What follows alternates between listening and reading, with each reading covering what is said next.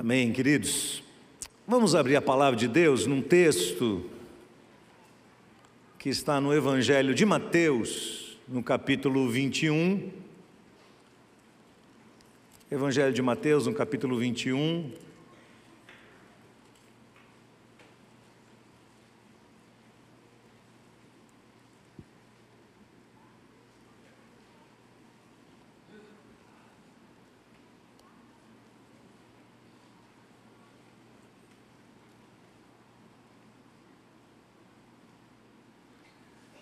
Partir do verso 12. Deixa eu tentar eu contar essa história sem ler. Imagina você a cena. Imagina você que nós estamos aqui neste templo em 2020 e o que a gente vai ler aqui aconteça.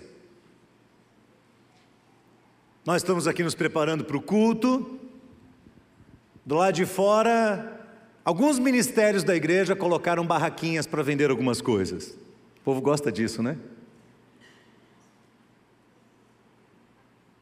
E cada um tem sua justificativa, claro. O ministério precisa avançar, o trabalho precisa ser feito, a obra de Deus precisa de recurso e tal, e aquele movimento, aquelas coisas todas.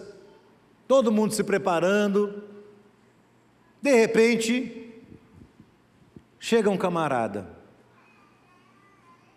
com fisionomia um tanto quanto austera, ele vem na direção de cada um dos estandes e ele começa a jogar tudo no chão: comida, livro, picolé, tudo que tem ali. Ele vai jogando, vai jogando, vai jogando, vai dizendo assim: para, sai todo mundo aqui. Vamos limpar essa área, vamos limpar esse pátio. o que, que você faria? Se juntaria aí com mais dois ou três homens para agarrar ele pelo pescoço? Amarrar as mãos dele, enfiar ele dentro de um carro, levar para o Juliano Moreira? O que, que você faria com esse homem? Era a última semana do ministério de Jesus. Ele havia entrado em Jerusalém montado num jumento foi aclamado pelas pessoas, Osana o que vem em nome do Senhor, mas Lucas, quando registra a mesma passagem, usa uma expressão muito forte. Lucas diz que num determinado momento Jesus para e olha Jerusalém por cima, do alto de um outeiro. Jesus olha a cidade e começa a chorar. E Lucas registra detalhadamente suas palavras. Jesus diz: Jerusalém, Jerusalém. Ah, se você conhecesse o que pode te dar a paz, mas isso está oculto aos seus olhos. Dias, porém, virão, em que os teus inimigos te cercarão de trincheiras, e você será apertado por todos os lados e até os seus filhos serão arrasados. E não sobrará de você pedra sobre pedra. Por quê?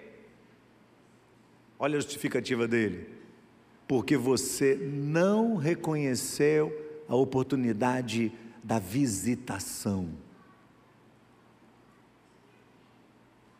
Então acontece esse texto: Jesus entra no templo, expulsa todos os que ali vendem e compram, verso 12. Ele derrubou a mesa dos cambistas, as cadeiras dos que vendiam pombas e lhes disse: Está escrito, a minha casa será chamada casa de oração, mas vocês estão fazendo dela um covil de salteadores de ladrões. Então os cegos e coxos começaram a se aproximar de Jesus no templo e ele passou a curar a todos. Que momento dramático do ministério de Jesus.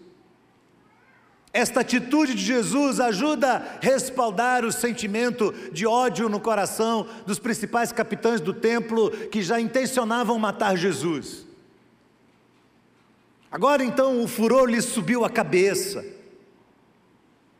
A atitude de Jesus, hoje, aqui, seria ofensiva, seria controversa. Aqui hoje, Jesus seria considerado como um fascista, seria violentamente massacrado pela mídia. O ministério público ia cair em cima de Jesus, ele seria preso, ele seria sentenciado, talvez em primeira ou segunda instância, porque Jesus não ia requerer advogado. O Ministério Público ia exigir de Jesus que ele fizesse um TAC, um termo de ajuste de conduta, dizendo que o que ele fez foi inaceitável. Ele ia ter que pagar os prejuízos dos cambistas, ele ia ter que indenizar os que se sentiram ofendidos, ele ia ter que devolver os que se, se sentiram lesados pela sua atitude. E então Jesus seria processado por danos morais e por injúria. Você acha que diante dessas ameaças todas, Jesus faria hoje o que ele fez naquele dia em Jerusalém, sim ou não? Faria ou não? Veja como os tempos estão, veja o que está acontecendo. Essas ameaças não iriam deter Jesus, porque Jesus sabia que por trás da cultura, por trás da política, por trás das relações socioantropológicas, por trás da religião, existe uma questão superior, de ordem espiritual, de suma importância, pela qual vale a pena agir como ele estava agindo, valeria a pena agir como ele estava agindo. A atitude de Jesus foge totalmente do politicamente correto. E por causa disso, precisa atrair a nossa atenção, precisa evocar a nossa atenção, a sua justificativa. Por que, que Jesus fez isso?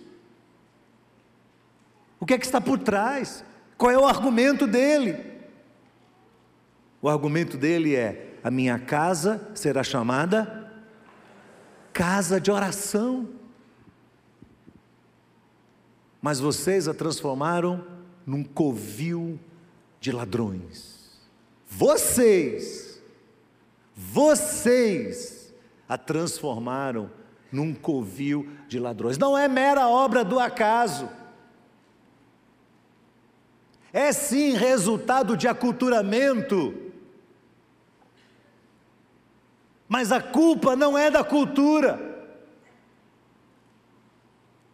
A culpa é de quem permitiu que isso acontecesse. Os judeus que estavam no templo transformaram o lugar de adoração em um antro de interesses pessoais. E Jesus fala: Isso é muito grave. Isso é muito sério. Por que, Jesus? O que é que o Senhor quer ensinar para a gente com isso? Por que, que três evangelhos relatam esse episódio tão dramático que acontece ali quatro, cinco dias antes de Jesus ser preso e crucificado? Em primeiro lugar, irmãos, Jesus destaca para nós, para mim e para você, que o templo é sagrado e não pode ser violado. Guarde isso. O tempo é sagrado e não pode ser violado. A intenção de quem se propõe a cultuar a Deus precisa transcender muito os interesses pessoais. Então Jesus parece enxergar com clareza e nos ensinar que a motivação de quem está no templo não pode ser marqueteira, comercial, interesseira. Ela precisa ser espiritual. Quando nós vamos para o templo, cercados de motivações das mais diversas possíveis dentro de nós, às vezes sem perceber isso, na grande maioria voltadas para o eu, o que é que eu quero que aconteça no culto? O que é que eu gosto? Como eu gosto? Como eu quero? E quando eu vou voltado para mim, para o eu, eu deixo claro que no culto o que menos interessa é minha relação com Deus, é minha adoração a Deus. Deus não me interessa, me interessa o que eu quero, me interessa o que eu no momento desejo, necessito, espero, quero. Jesus percebe que o povo havia desprezado o verdadeiro culto. Deus foi colocado de lado por outros interesses. A reverência respeitosa foi deixada de lado, bem como a adoração profunda. Não havia mais um preparo detalhista que vinha de casa. Sabe aquela coisa que o pai reunia a família e dizia: Nós vamos para o templo adorar, então vamos pegar o melhor do nosso rebanho, vamos oferecer aquilo que é sacrificial, vamos preparar o sacrifício, detalhe por detalhe, e vamos levar isso, porque Deus merece. Não. À medida que as coisas foram se organizando, tudo foi sendo colocado em estandes, em mesas. Ninguém mais precisava pegar o sacrifício do meio do rebanho. Era só trazer um dinheirinho e comprar uma cabra, uma rolinha na entrada do templo. Havia uma religiosidade mecanicista, uma religiosidade desprovida totalmente do temor a Deus. Como é que eu posso fazer para chegar lá e receber a bênção de Deus? Como é que eu posso chegar lá e receber alguma coisa da parte do Senhor? Os corações não estavam mais sendo preparados devidamente para que se vivesse aquele momento de culto como algo extraordinário. Ali virou um lugar de passagem, cercado de interesses pessoais. Criou-se aquela estrutura que favorecia o sacrifício.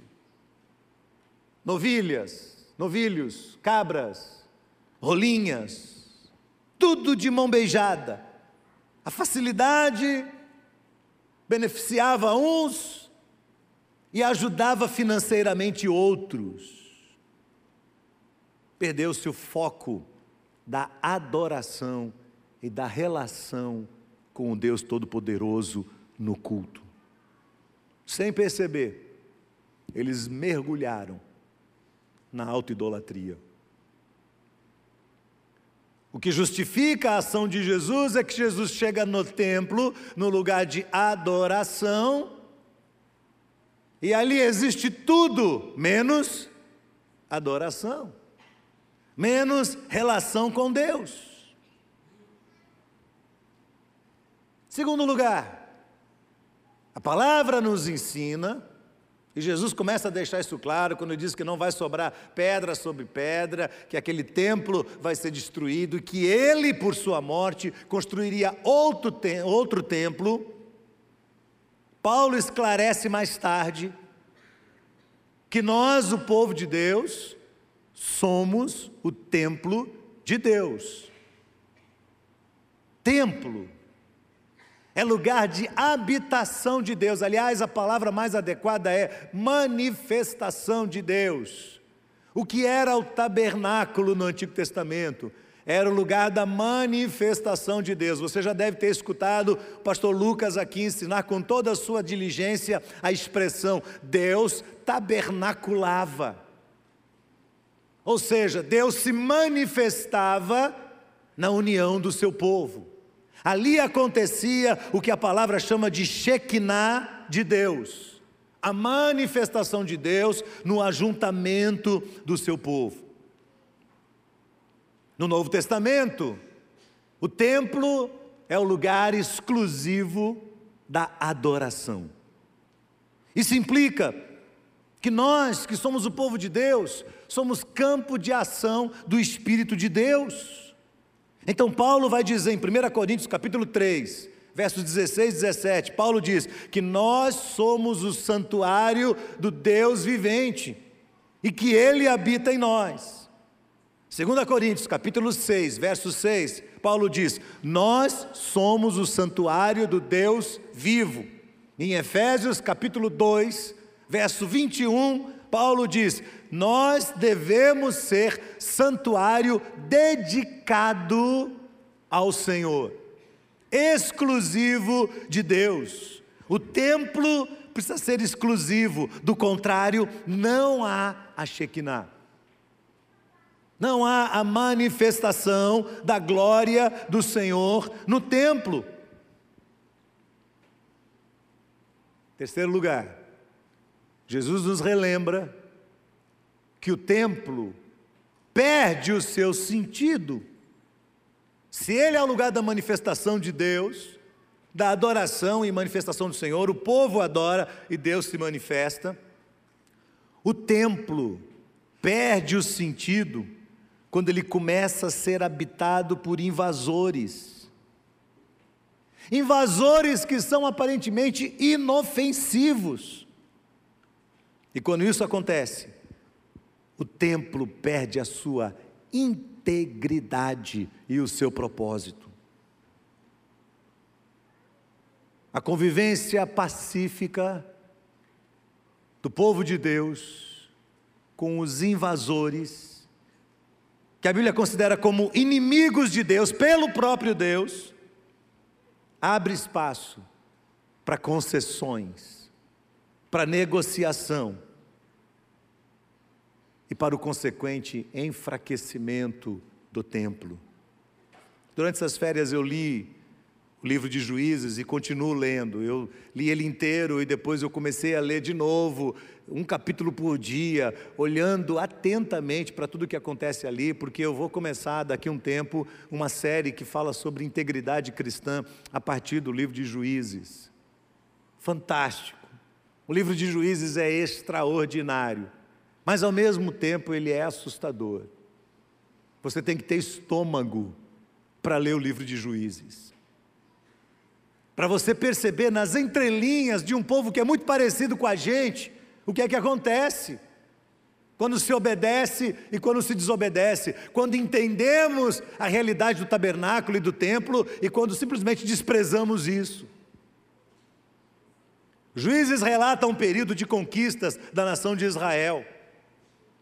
Era a oportunidade extraordinária de Deus, deles trabalharem em parceria com o Senhor, em obediência a Deus, porque era um teste. Então, no livro de Juízes aparecem histórias que se tornam bizarras, de líderes que foram levantados por Deus e que alcançam grandes conquistas. E pasmem, pelo menos dois deles aparecem na galeria da fé lá de Hebreus 11. Gideão e Sansão.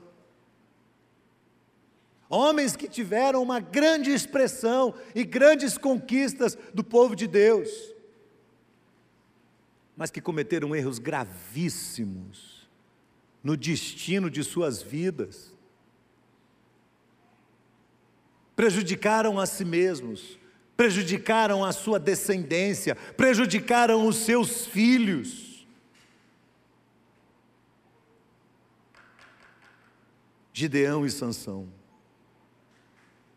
Você vai ouvir várias vezes no livro de Juízo, Juízes, algumas expressões assim: ora, os filhos de Israel fizeram o que era mal aos olhos do Senhor. Ora, os filhos de Israel, o povo de Deus, eles fizeram o que era mal aos olhos do Senhor, eles se esqueceram do seu Deus, eles se renderam aos ídolos e eles fizeram associações. Essas quatro coisas o povo de Deus fez. Fez o que era mal, se esqueceram do seu Deus, se renderam aos ídolos e fizeram associações com, com quem Deus falou: não se associe, não se associe. E fizeram isso por interesses diversos, fizeram isso por justificativas econômicas, políticas, emocionais, sexuais. Se associaram. E esta associação foi uma tragédia para o povo em vários períodos. Juízes nos ensina que homens íntegros libertam o povo de Deus da escravidão e fazem com que esse povo experimente paz por muitos mais anos do que experimentaram guerra e opressão. Mas Juízes também nos ensina que a ausência de integridade pode alcançar qualquer pessoa. Qualquer pessoa, irmãos, fiquem atentos, nós já vimos isso repetidas vezes. Quantos líderes que nós conhecemos, quantos obreiros, quantos pastores foram homens de Deus, realizaram coisas extraordinárias, mas tiveram fins trágicos dos seus ministérios, suas famílias e sua vida pessoal. Juízes ensina que a falta de integridade pode alcançar qualquer pessoa, e por meio dessa ausência, nós podemos insultar a Deus vivendo uma vida dupla, e retornar à escravidão, e retornar à idolatria, e impedir que Deus faça o que Ele gostaria de fazer na nossa vida hoje, e pior de tudo, impedir a manifestação da Shekinah de Deus sobre o templo que somos nós. Deus falou muito isso ao meu coração enquanto eu lia o livro de Juízes.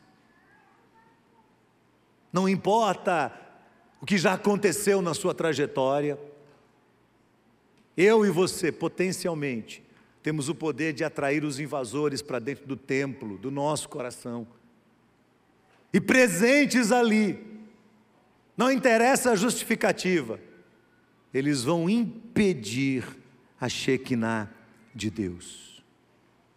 Que tipo de invasor pode tomar conta do nosso coração? Do que é que eu estou falando? O que é que aos poucos pode ir minando e corroendo a ação do Espírito, afetando a nossa fé, nos afastando daquilo que é sagrado, dessa conexão profunda com Deus, da nossa comunhão com o Senhor?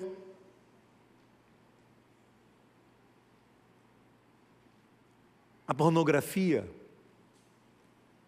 Homens e mulheres hoje estão cada vez mais, cada vez mais afeiçoados a esse formato de satisfação.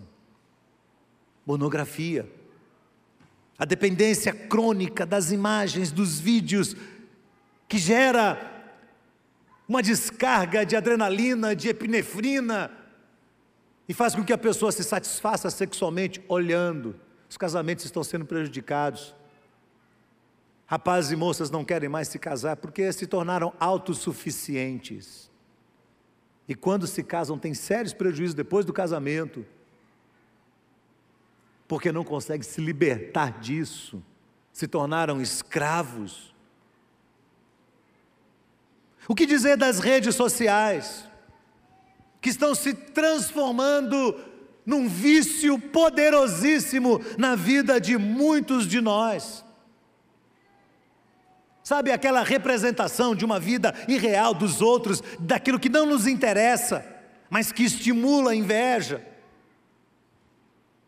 que projeta para nós uma vida que não é verdadeira, é falsa. Uma felicidade descaradamente mentirosa, que exalta a autoestima. Irmãos amados, as redes sociais estão favorecendo a idolatria pessoal, a autoidolatria. Eu preciso projetar minha imagem. Eu preciso projetar tudo o que eu faço para que as pessoas vejam e batam palmo para mim e digam: "Ah, essa é a vida que eu queria". Mal as pessoas sabem que você é um pobre cego nu e miserável. Mas é a vida falsa que é colocada ali, que nos distrai, que nos tira do foco, que é Deus. Seria o partidarismo político? Eu fiquei espantado, irmãos. Eu pensei muito sobre isso nas férias. Eu vou ter alguns momentos para conversar com a igreja antes das eleições esse ano. Porque eu percebi aqui na nossa igreja o quanto alguns abraçaram o partidarismo político de uma forma tão forte que estão prontos a abrir mão de princípios cristãos. Sabe, adoradores políticos que se tornaram acríticos, eles não conseguem criticar o seu próprio partido. Amam mais o partido político que abraçaram do que a causa de Jesus. Isso é idolatria. Quanto prejuízo isso traz à igreja do Senhor, torna as pessoas alienadas. E os cristãos, ao invés de brilharem a luz de Cristo e o Evangelho de Jesus e tudo o que a Bíblia ensina sobre integridade política, por meio da palavra de Deus, estão exalando sua raiva, seu ódio, sua incredulidade, sua desconfiança, sua indiferença. Que prejuízo trouxemos ao templo. E os reality shows?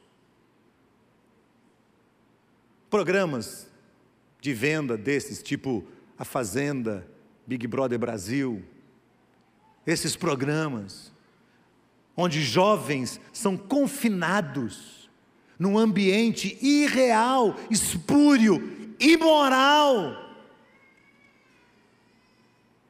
onde não há dificuldades reais, onde não existe o desafio do trabalho, da conquista, onde não se exalta a dignidade do trabalho e o único desafio é vencer picuinhas e conchavos internos.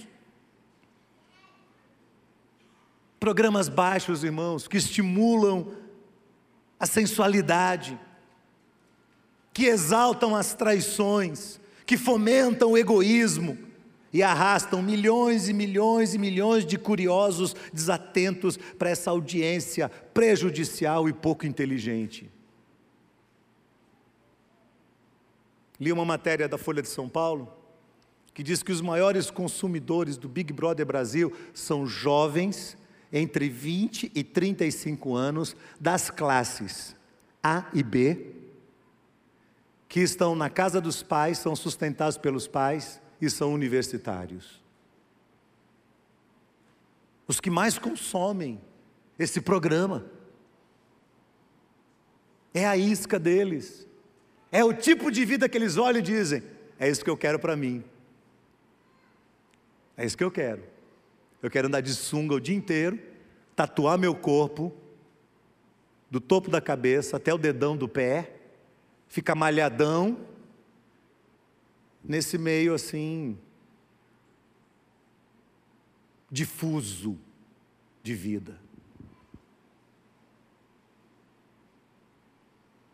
Muitos cristãos estão sucumbindo a esta grande armadilha e impedindo a manifestação da Shekinah de Deus sobre a sua vida. Seria a ausência da nossa adoração durante a semana, seria a ausência da nossa adoração quando ela é trocada pelos ídolos da música secular. Essa é uma conversa que nós precisamos ter. Os ídolos da música secular, os ídolos da arte secular. Os festivais de verão e outros shows da vida aí, que vão atraindo e arrastando milhares de jovens às apologias, às ideologias contrárias à fé, estimulando-os à sensualidade, ao consumo de álcool, ao consumo das drogas, aos relacionamentos casuais. Um ambiente que desfavorece a relação com Deus. Olha, não me venha com essa. Ah, eu posso ir, pode, mas não convém. Porque se você é templo do Espírito Santo, o seu coração tem que estar preparado para a manifestação da presença de Deus. E não ser um campo aberto, de fácil convivência com qualquer coisa. Não há adoração, não há santificação do templo. Nós nos igualamos aqueles que não conhecem a fé, aqueles que não têm a esperança do Evangelho de Jesus. O que mais seria? Seria um relacionamento estreito com aqueles que não temem a Deus, a sociedade de qualquer sorte, com aqueles que não temem ao Senhor. Sim, pessoas que são ótimas, pessoas que são capazes, pessoas que são boas, homens e mulheres quase perfeitos, mas que não são de Deus que não se enquadram na orientação clara e distinta da palavra de Deus, que diz assim: não entre em julgo desigual com o infiel, com o incrédulo. A Bíblia sempre sinalizou a forma clara como esse tipo de sociedade nos afasta do plano de Deus e nos priva de viver o melhor que Deus tem preparado para nós. Leia Juízes e você vai entender o que eu estou falando. Durante este mês, sentado lá na varanda da minha casa, folhando as páginas de juízo, eu disse: Meu Deus do céu, nós estamos andando para trás igualzinho aquele povo. Igualzinho. Cheios de justificativas. O que seriam os invasores? Seria a ambição, o materialismo, a busca intensa por dinheiros, por bens, por alcançar um status financeiro, uma posição no mercado que faz com que você trabalhe, trabalhe, trabalhe, trabalhe, trabalhe e você dispense aquilo que realmente é prioridade na sua vida, a sua família, a sua fé, a sua vida de adoração, de estudo da palavra. Seria auto-idolatria, adoração ao próprio eu, a autoestima. Nós vamos falar sobre isso aqui esse ano. A relação estreita entre autoestima e egoísmo. Vamos pensar sobre isso. Quando você se torna refém da aceitação dos outros, mas não para para pensar o que é que Deus está pensando sobre você. Enfim, que podem ser, irmãos, quais podem ser esses mercadores do pátio do templo? Em Bahia, o Vitória. Em Palmeiras, o Corinthians. O que é que podem ser esses mercadores que nos arrancam do culto ao domingo, dia do Senhor, e nos leva ao estádio de futebol? Camarada volta de lá, rouco, de tanto gritar.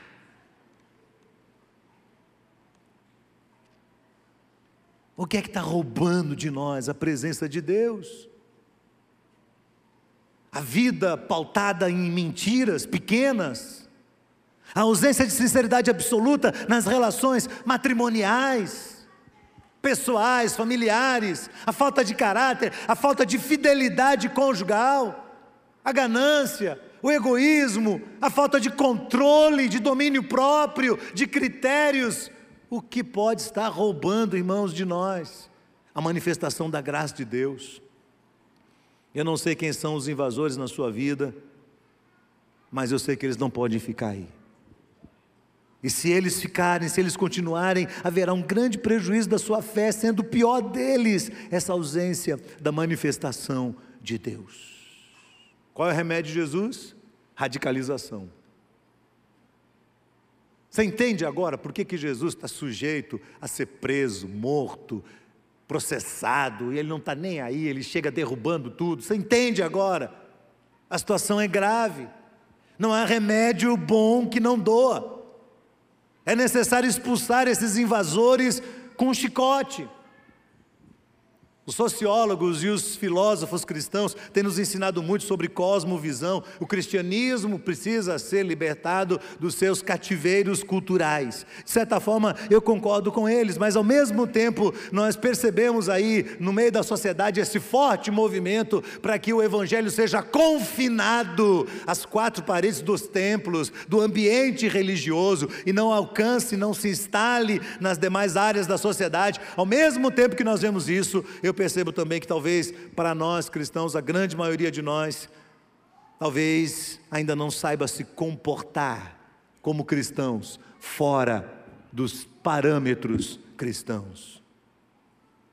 Na vida secular, se é que existe vida secular, Cristãos não se posicionam, não defendem a fé, não se identificam como cristãos de verdade, não respondem com firmeza doutrinária os questionamentos da fé e às vezes se tornam tão parecidos com os incrédulos que perdem autoridade diante deles.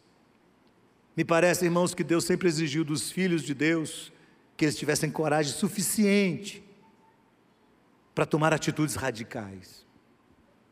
Ao desbancar os ídolos e os interesses pessoais, ao limpar o pátio do coração e deixar esse pátio pronto para a manifestação de Deus. Isso não vai acontecer sem radicalidade. Não ache você que, ah, eu vou, vou, eu vou dar uma melhoradinha, que isso vai resolver, não. Nós vamos ter que tomar atitudes radicais. Do tipo assim: domingo é dia do Senhor? É, então o domingo vai ser dia do Senhor. Você entende isso? Radicalidade da decisão de Jesus para desbancar esses ídolos fortes que estão dentro de nós, esses roubadores da fé. E quando a casa estiver limpa, ou mesmo durante o processo, ela precisa ser habitada de novo. Agora com os recursos do Espírito. Lembre-se, João diz assim: o pendor da carne dá para a morte, mas o pendor do Espírito dá para a vida. O que significa isso? Significa alimentar a mente com aquilo que é do Espírito. É um princípio muito simples do cristianismo, do Novo Testamento. Encher-se do Espírito todos os dias. E não encher-se de si mesmo. E não alimentar a carne. Jesus chora diante de Jerusalém e diz: Ah, Jerusalém. Ah, Jerusalém vocês matam os profetas, vocês apedrejam os que vieram e foram enviados por mim. Quantas vezes eu quis reunir vocês debaixo das minhas asas, como uma galinha faz com os seus pitinhos, e vocês não quiseram. Ah, Jerusalém, vocês não conheceram a oportunidade da visitação. Deus nos livre, irmãos, de não enxergarmos as oportunidades da visitação de Deus sobre a nossa vida. Eu tenho insistido muito com a nossa igreja que a gente experimente aqui quatro recursos que a igreja coloca à disposição para o alimento da nossa fé, para a limpeza, para a faxina daqui de dentro do coração. A importância do culto, deste momento aqui. Como esse momento é sagrado. Como esse momento é importante. Como nós precisamos nos preparar para ele. Como esse momento não pode ser utilizado, esse, esse, esse tempo não pode ser utilizado de uma maneira frívola, casual, descontraída. Não é. Não é.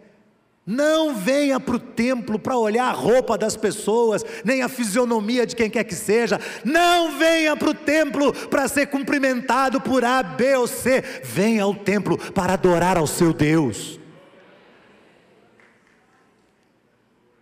E quando você olhar dentro do templo e você se deparar com as humanidades dos mortais, feche os seus olhos, abaixe a sua cabeça e adore o Deus que está no céu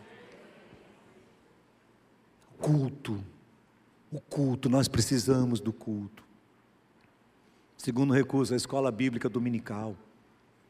O ensino, a pesquisa das páginas sagradas, que faz a gente olhar e olhar e olhar. Eu estou encantado de olhar para o livro de juízes e falar: meu Deus, quanta lição, quanto ensinamento, quantas experiências, quanta semelhança com a nossa geração, quanta semelhança do povo de Israel com o povo de Deus, quanta manifestação de Deus, quantas lições preciosas. O livro de juízes. Nós precisamos da escola bíblica dominical. Você peca quando você substitui a escola dominical por algum outro cambista. Quando você deixa que seja montada uma barraquinha no seu coração, que diz assim: Ó, oh, eu tenho substituto melhor para a escola bíblica. Escola bíblica é chato. As pessoas vão, ficam apertadas numa sala cheia de gente. O professor a gente nem conhece, nem sabe quem é. Ele fala, fala, fala, a gente não tem oportunidade de falar. E você fala tudo o que é negativo e o diabo diz: Oh, muito bem, eu vou te oferecer um outro cambista. Eu vou te oferecer um coaching. Não é a moda essa? O coaching levanta a moral. O coaching coloca você para cima. Professor de escola bíblica, que cara chato. Eu não preciso da escola bíblica. Olhe para mim. Você não precisa da escola bíblica dominical? Você não precisa ir para uma classe para explorar os textos sagrados e para enxergar sua cultura através das lentes das escrituras sagradas? Você não precisa. Terceiro, a comunhão a vivência nos grupos, o conhecimento que eu tenho de A, B, C, no máximo 15 pessoas, perto delas, como corpo. Olha como é o templo. Onde estiverem dois ou três reunidos em meu nome, ali eu estou no meio deles. Não, eu sou crente, eu já conheço a palavra, eu vou viver sozinho. Jesus disse: não. Não. Você precisa estar no meio do povo de Deus. E por último, o serviço cristão. O empenho do dom, do talento, da oportunidade que Deus te deu de servir, de ser servo, de lavar os pés, de abençoar, de evangelizar, de cuidar, de suprir necessidades, carências, de usar o melhor que você tem para que o reino de Deus avance e a glória de Deus, o Shekinah de Deus, se estenda sobre a nação e sobre o mundo e haja uma manifestação global do Senhor. Esses quatro recursos nós temos nos empenhado como igreja para colocar à disposição dos irmãos. E eu encerro, meus irmãos, minha palavra de hoje, perguntando para você: será que você não percebeu uma oportunidade da visitação de Deus sobre sua vida? Porque se a gente analisar a atitude de Jesus derrubando tudo, a gente vai dizer assim: Jesus, o senhor foi radical demais. A gente vai olhar estritamente do ponto de vista humano ou do ponto de vista cultural, sociológico que Jesus fez. Mas Jesus enxerga por trás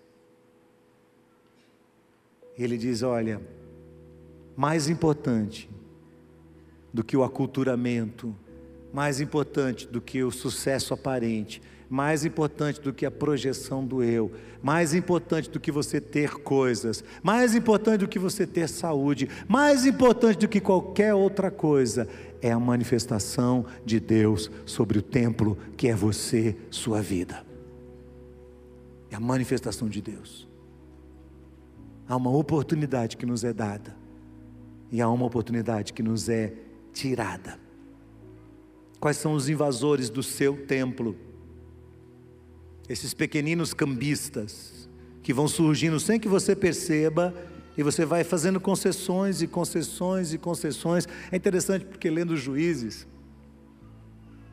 uma das justificativas, porque Deus disse assim: quando vocês entrarem na cidade, tira as nações que não temem o meu nome tira eles, elimina.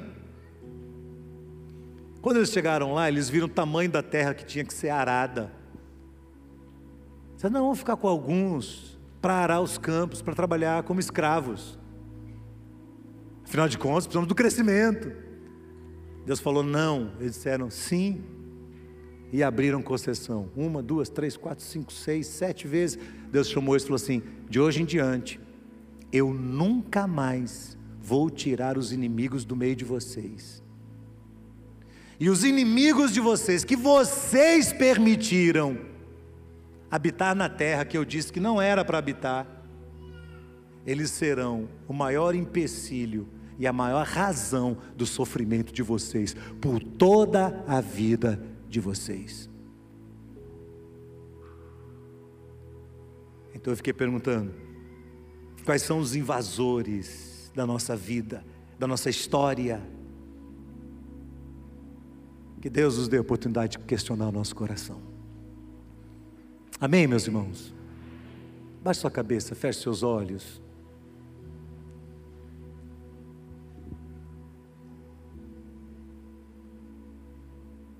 Pergunte para Deus, Senhor, se o Senhor chegar hoje, se houver uma manifestação do Senhor, e Jesus aparecer aqui com um chicotezinho na mão, o que é que Ele vai expulsar de dentro do meu coração?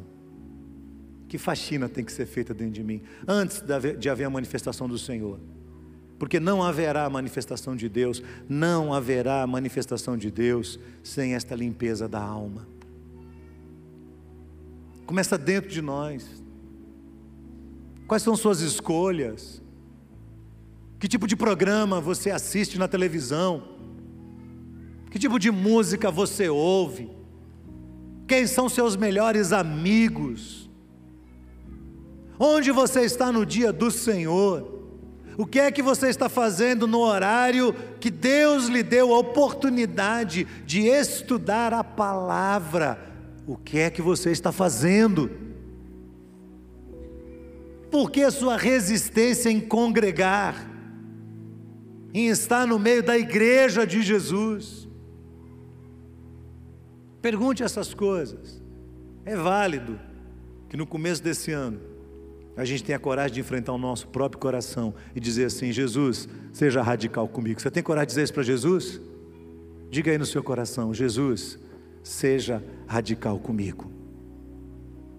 Do jeito que o Senhor foi radical lá naquela entrada do templo, peça para o Senhor, seja radical comigo também. Porque se eu tiver que sofrer o dano, mas o meu coração estiver limpo para a manifestação do, do Senhor, para o Shekinah do Senhor, é muito melhor do que eu tentar me preservar e perder a oportunidade da visitação. Se você, no seu coração, fez essa oração e disse: Jesus, seja radical comigo, com sinceridade, fique em pé onde você está. Diga assim: Eu fiz essa oração, Senhor. Eu fiz essa oração.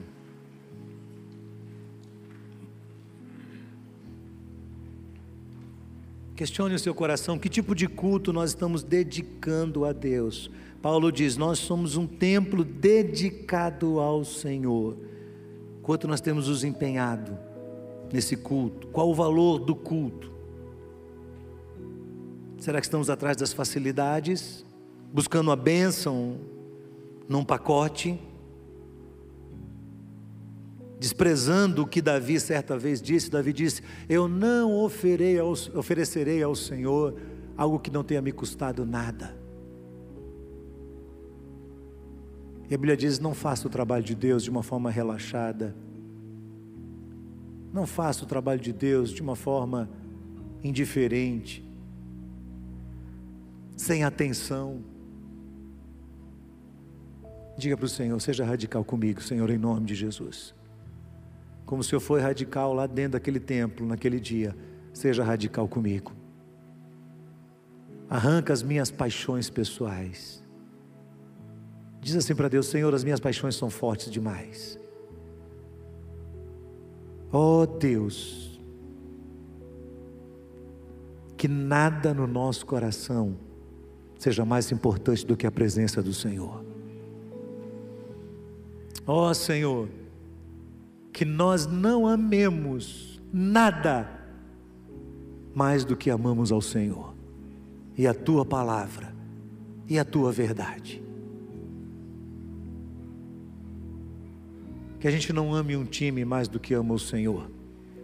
Que a gente não ame uma visão política mais do que a gente ama o Senhor. Que a gente não ame uma pessoa mais do que a gente ama o Senhor. Que a gente não ame uma literatura mais do que a palavra do Senhor.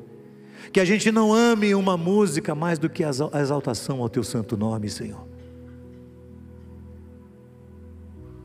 Sonda o nosso coração nesta manhã, em nome de Jesus. Sonda-nos por dentro, Senhor. E se necessário for, usa da mesma radicalidade que o Senhor usou naquele templo para nos trazer para perto do Senhor. Porque, Senhor, de verdade, de verdade, nós queremos ser templo do Senhor.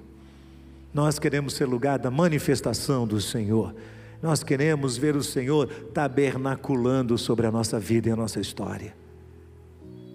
Por isso, limpa-nos, ó Deus, lava-nos, não deixe o nosso coração ficar revoltado contra o Senhor, quando o Senhor às vezes agir de uma forma radical, tirando aquilo que a gente luta para não ser tirado de dentro de nós. Não deixa a gente brigar com o Senhor, não deixa a gente ficar revoltado contra o Senhor. Pelo contrário, que o nosso coração seja manso na presença do Senhor. Abençoa o teu povo nesta manhã, Senhor. Obrigado por esta igreja Louvado seja o teu nome, porque esta igreja é uma oportunidade do Senhor para nós. Louvado seja o teu nome, Senhor, porque esta igreja é uma oportunidade do nosso crescimento espiritual. Louvado seja o Senhor, porque nós temos a liberdade e a alegria de nos reunir neste domingo como servos do Senhor e juntos celebrarmos o nome do Deus vivo. Obrigado pelos pequenos grupos que vivem em comunhão. Obrigado pelos nossos professores e mestres que nos ensinam a palavra do Senhor nas classes, na escola bíblica. Ó oh, Deus, que o nosso coração seja obediente à tua palavra, Senhor. Que nós possamos esconder a tua palavra no nosso coração para não pecar contra o Senhor. Que nós possamos amar a tua palavra como lâmpada dos nossos pés e luz do nosso caminho. Dá-nos um coração de servos, servos do Senhor, servos de Jesus, a favor das pessoas. Que possamos servir ao Senhor com alegria e nos apresentar diante do Senhor com cânticos de louvor. Sobre todo o teu povo, a tua bênção, Senhor. Que o amor de Deus, o nosso Pai Celestial, a graça de Jesus Cristo, nosso amado Salvador, a consolação, a plenitude do Santo Espírito de Deus, seja com todos, para a glória do Senhor, em nome de Jesus. Amém. Deus te abençoe, meu irmão. Vamos em paz em nome de Jesus.